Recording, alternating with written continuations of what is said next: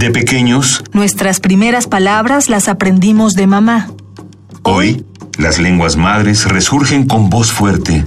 Radio UNAM y el Programa Universitario de Estudios de la Diversidad Cultural y la Interculturalidad presentan Calme Cali. una ventana a las lenguas originarias de México y sus raíces. Acompáñanos a conocer y reconocer las lenguas que le dan riqueza a nuestra cultura. Calme Cali. Calme Cali. Yachito y Nashakabakubi.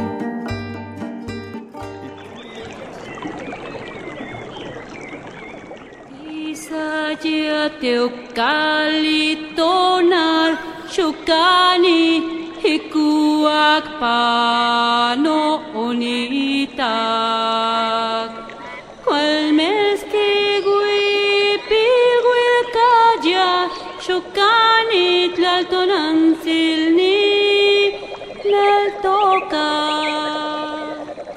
Bienvenidos a Calme Cali, los saluda Vania Nuche y en esta ocasión dedicaremos nuestro espacio a conocer una de las lenguas indígenas con más hablantes en México.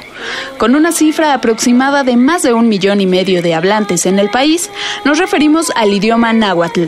Y para hablarnos de esta lengua nos acompaña el poeta Juan Hernández. Antes de comenzar escucharemos su semblanza.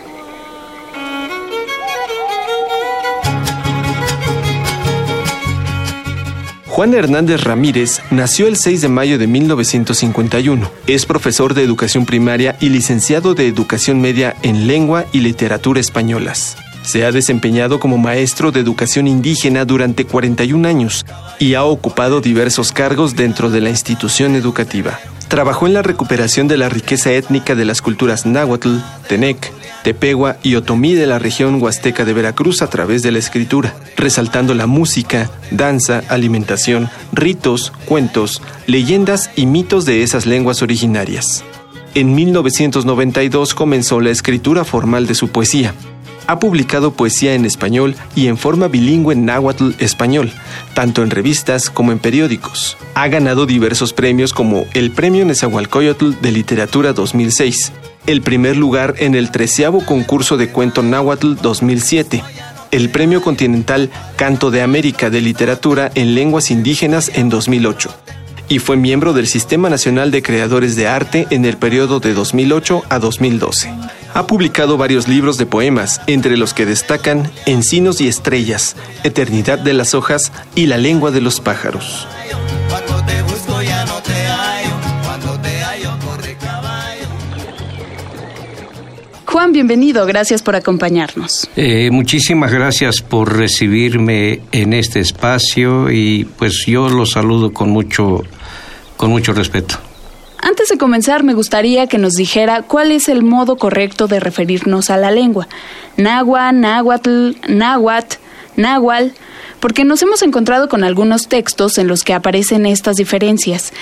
¿En qué radican estas variaciones? Bueno, eh, ya lo dijo usted, eh, la lengua náhuatl se habla este, mayoritariamente y eh, se da en varios estados de la República. Bueno, pues en cada sitio donde se habla esta lengua este, hay una variante. eh, es una variante eh, en ocasiones bastante marcada. Eh, por lo general, la lengua náhuatl se escribe así, náhuatl, con TL al final.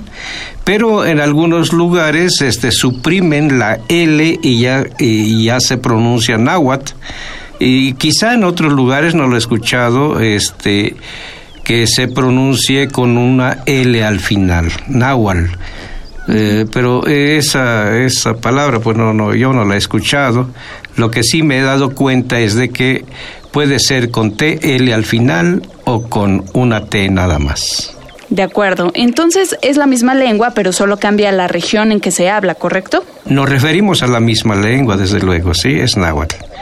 Eh, esta lengua tiene muchísimos variantes, se habla en más de tres estados de la República, entonces, eh, este, por las cuestiones geográficas, por cuestiones de, pues, este, de otras lenguas, eh, esta lengua también se afecta.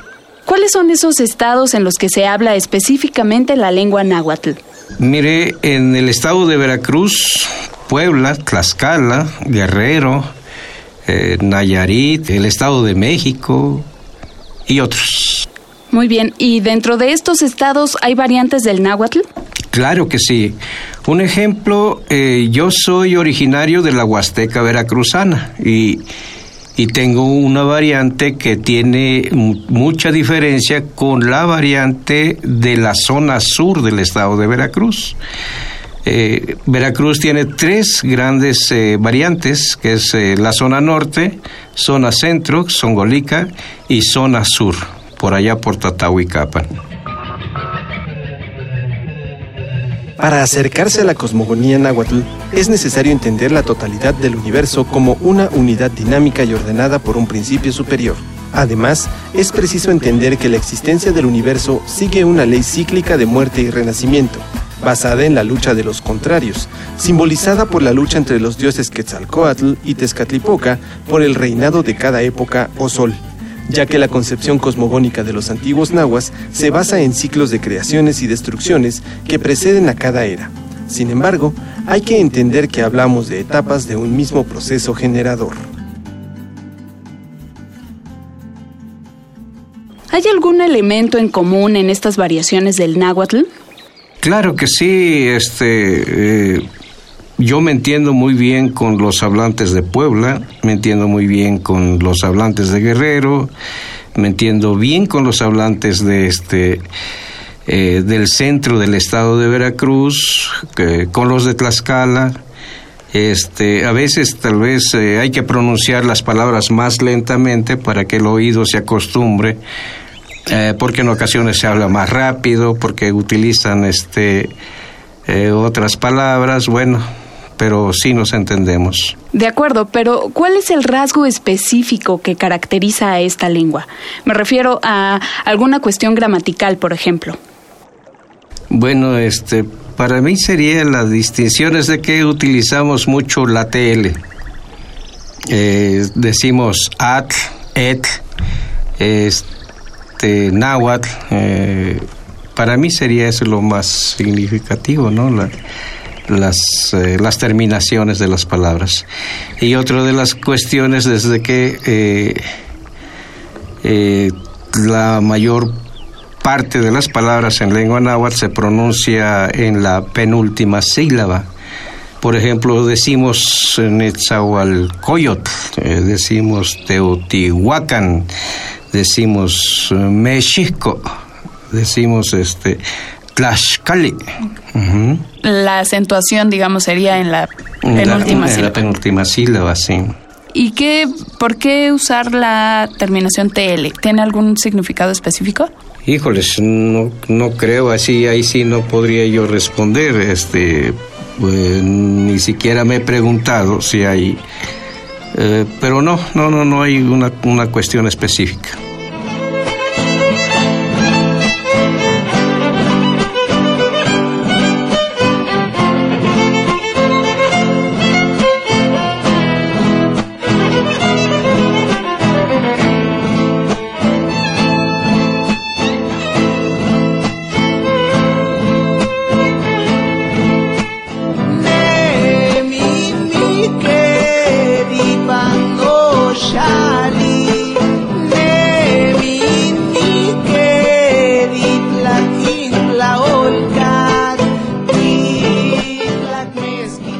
Escuchamos el tema Vive la muerte de Rocker Coatl.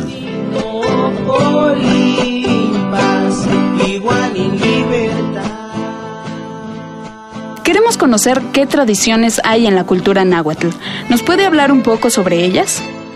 Podría yo hablar de las tradiciones en, eh, las que se dan en la región de la Huasteca veracruzana, hidalguense, eh, porque por la relación y la cercanía que tenemos este, en estos estados. Tenemos una tradición mucho, muy importante que es el chantolo mm, o fiesta de, de, muertos. Para los nahuas sería Mizcailhuit, fiesta de muertos. Para nosotros es muy importante porque es el, se cierra el, el, ciclo de los cultivos, es la cosecha de, del maíz eh, cosecha del frijol, cosecha de los productos que se siembran. Y bueno, también pues es un renacimiento este, para las para las nuevas estaciones, para la vida misma, es un renacimiento ahí. Y bueno, aquí celebramos eh, el Día de Muertos porque se dice que, que pues nuestros eh, difuntos eh, vienen a la tierra a saborear el, el producto cosechado. ¿En qué periodo se celebra la fiesta de muertos o Chantolo? Eh, allá en la región desde el día 30 de octubre empieza empiezan a, a este a cosecharse la- las flores, eh, los frutos, este, plátanos, jícamas, eh, este, camotes, eh, se recolecta lo que se va a utilizar, los pollos ya están ya están gordos, los marranos ya están gordos, se, se van escogiendo cuáles se van a sacrificar. Y bueno, hasta, hasta el día 3, termi- el 3 de noviembre se termina esta festividad. Se hacen tamales, moles, caldos, este, enchiladas y de todo, dulces, frutas, hay bebidas, chocolates, aguardientes y refrescos, hay de todo.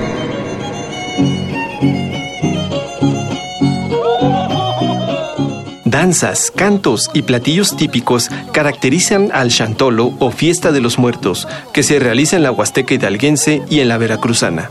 El Chantolo es una palabra de origen náhuatl que significa fiesta de todos los muertos y constituye una de las tradiciones más importantes de esa región. La celebración comienza con la siembra del maíz y de la flor de cempasúchitl, en la que participan los hombres de la familia. El 29 de septiembre, día de San Miguel, se ofrendan los alimentos que se brindarán a los difuntos. La ofrenda consiste en colocar en el altar alimentos como tamales de varios rellenos que incluyen el frijol, carne de res y cerdo. También diversos guisos y dulces como el de calabaza, camotes, frutas y aguas frescas. El aguardiente tiene un lugar importante en la fiesta de los muertos. Se utiliza como obsequio cuando se visita a la familia. Desde el 30 de octubre se realizan pequeñas ceremonias, pero las más relevantes se efectúan el 2 de noviembre, que es el Día de Todos los Santos, y el día 3, considerado como el Día de la Bendición o Día de la Despedida. El 2 de noviembre se recibe a todos los fieles difuntos con cánticos y oraciones tradicionales, y a los visitantes se les ofrece comida de la ofrenda, porque se cree que esa persona toma el alma del difunto y está ahí para recibir sus alimentos.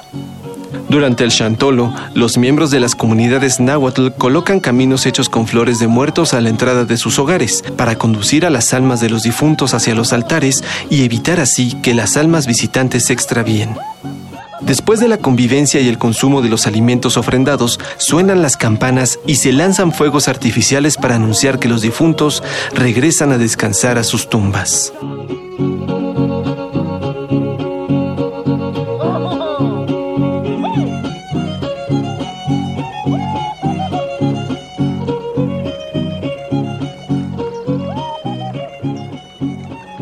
¿Qué otra ceremonia es fundamental en la cultura náhuatl?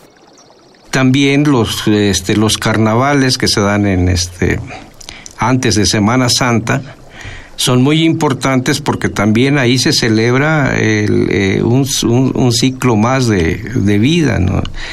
este, el renacimiento del, este, de, de la naturaleza. Y en cuestión musical, ¿qué caracteriza a la cultura náhuatl? Bueno, la música para nosotros es muy importante. Hay este, claro, la música ya se, se escucha en todo, en toda, en todo el año. Sin embargo, hay fechas donde la música se da por festividad. Por ejemplo, en Chantolo hay una variedad de música, de sones para muertos, para el carnaval también hay un, este, una variedad de, de, de guapangos, sones para bailar precisamente el, el- el carnaval. Y para eh, los rituales, por ejemplo, para la pedida de lluvia, también hay sones muy especiales. Para eh, el elotlamanalistli, que es la fiesta del elote, también hay sones mucho, muy, muy especiales que son con este, instrumentos de violín, eh, instrumentos de cuerda, violín, guitarra y jarana. Y para los bailes o para las pachangas que eh, dijéramos, pues están los guapangos, la música alegre, la música para bailar, para cantar, para, para, este, para reír. Pues, ¿qué les parece si escuchamos uno de estos alegresones? Esto es Xochipitzahuatl con el trío Ixcatepec.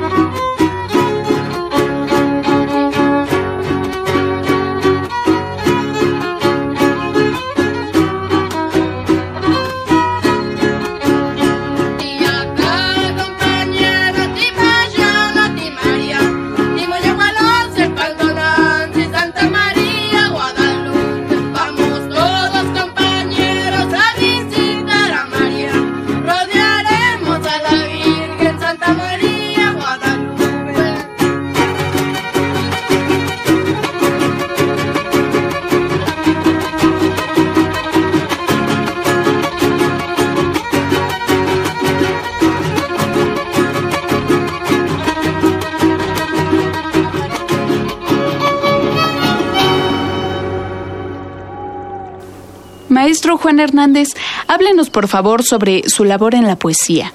¿Cómo se acercó a ella y por qué le llamó la atención escribir poemas? Mire, este, esta cuestión es un tanto íntima, quizá. Este, yo empecé a trabajar en 1967 como castellanizador en Tepetitla, Yahualica, Hidalgo. Y desde allí, este, pues me dediqué a castellanizar a niños eh, de temprana edad, eh, desde cuatro, cinco, seis años. Después, este, eh, me pasé al estado de Veracruz y me dieron alumnos de primaria. Después de allí, este, por la organización de algunos profesionistas indígenas, que se dieron cuenta de que estábamos matando nuestra cultura, empezaron a manifestarse y eh, empezamos a defender eh, nuestras lenguas, nuestras raíces, nuestras culturas. Y de ahí me trajo a mí eh, en Chicontepeca y trabajé muchos años a ser este maestro de grupo, ser director, ser este inspector, hasta llegar a la a la jefatura de zonas de supervisión de educación indígena. Entonces a, mi cargo había 13 zonas escolares y, y con un grupo de, de compañeros nos dedicamos a, a escribir un proyecto y a realizarlo en todas las zonas escolares Eh, se rescató la música precisamente. eh, en aquel tiempo recuerdo yo que estaba en boga el conjunto tropical, no sé de quién era, pero se empezó a introducir en, las comunidades. Entonces dije yo, no, pues aquí de seguro pues nos vamos a convertir eh, todos en, en otras personas, menos en ser nosotros mismos, ¿no? En la cosmogonía náhuatl, el mundo ha sido creado por los dioses para habitación del hombre, porque los dioses necesitan ser reconocidos y venerados, además de que necesitan fundamentar su existencia. Por eso es que la creación del hombre da sentido a los dioses y con ello al mundo. Es así como el vínculo del hombre con los dioses da sentido a su propia existencia humana, a la vez que impulsa la dinámica del cosmos.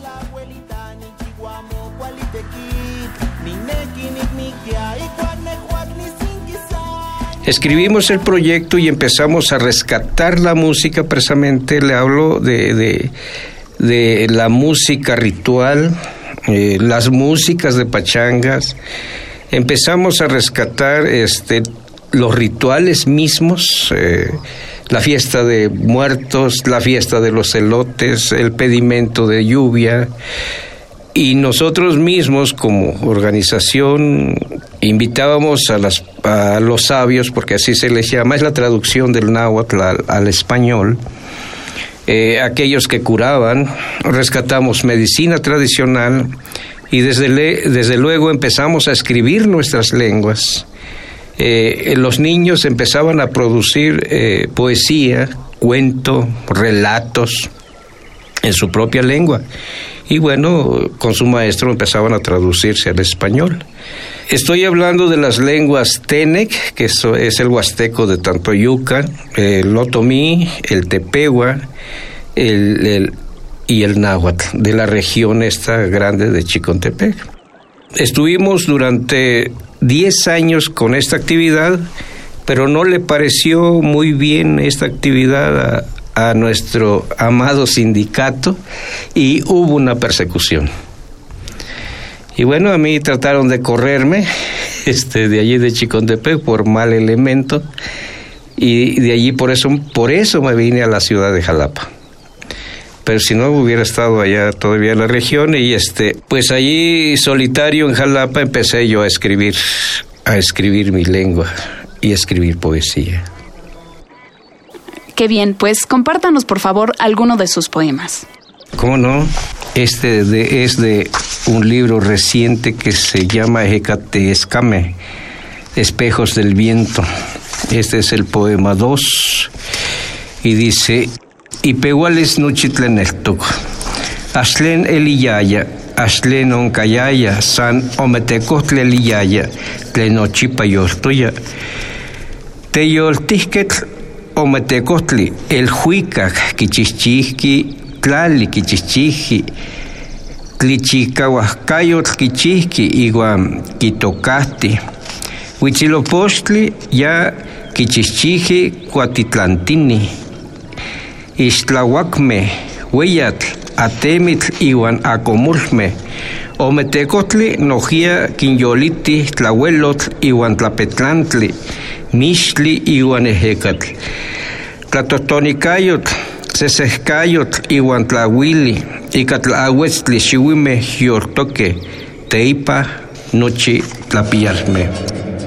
Si quieren aprender más de la lengua náhuatl, la UNAM ofrece varias opciones. Pueden acercarse al Centro de Enseñanza de Lenguas Extranjeras o al Centro de Enseñanza de Idiomas de la FES Acatlán. Si quieren encontrar más sobre el trabajo del maestro Juan Hernández y por supuesto sus poemas, busquen el libro Ecatescame, Los espejos del viento. Por hoy se nos ha terminado el tiempo, pero la próxima semana tendremos más sobre la lengua náhuatl y su cultura. Así que no se pierdan nuestra siguiente emisión. Los esperamos en punto de las 10 de la mañana, por supuesto aquí en Radio UNAM 96.1 de FM. Sintonícenos. Agradecemos el apoyo del Programa Universitario de Estudios de la Diversidad Cultural y la Interculturalidad. En la producción estuvo Paco Ángeles. Mi nombre es Vania Nuche. Que tengan un excelente día. Hasta la próxima.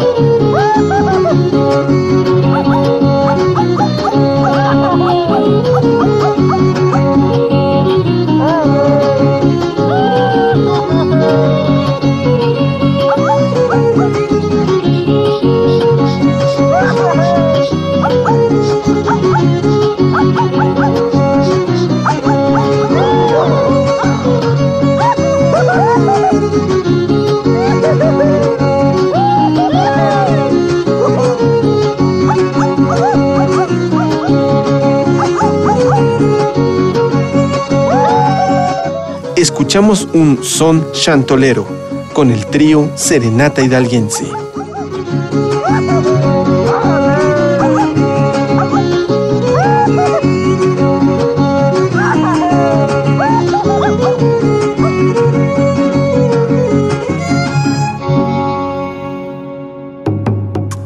Radio UNAM presentó Calme Cali una ventana para conocer y reconocer las lenguas que le dan riqueza a nuestra cultura. Los invitamos a aprender un poco más de las lenguas madres de México en nuestra próxima emisión.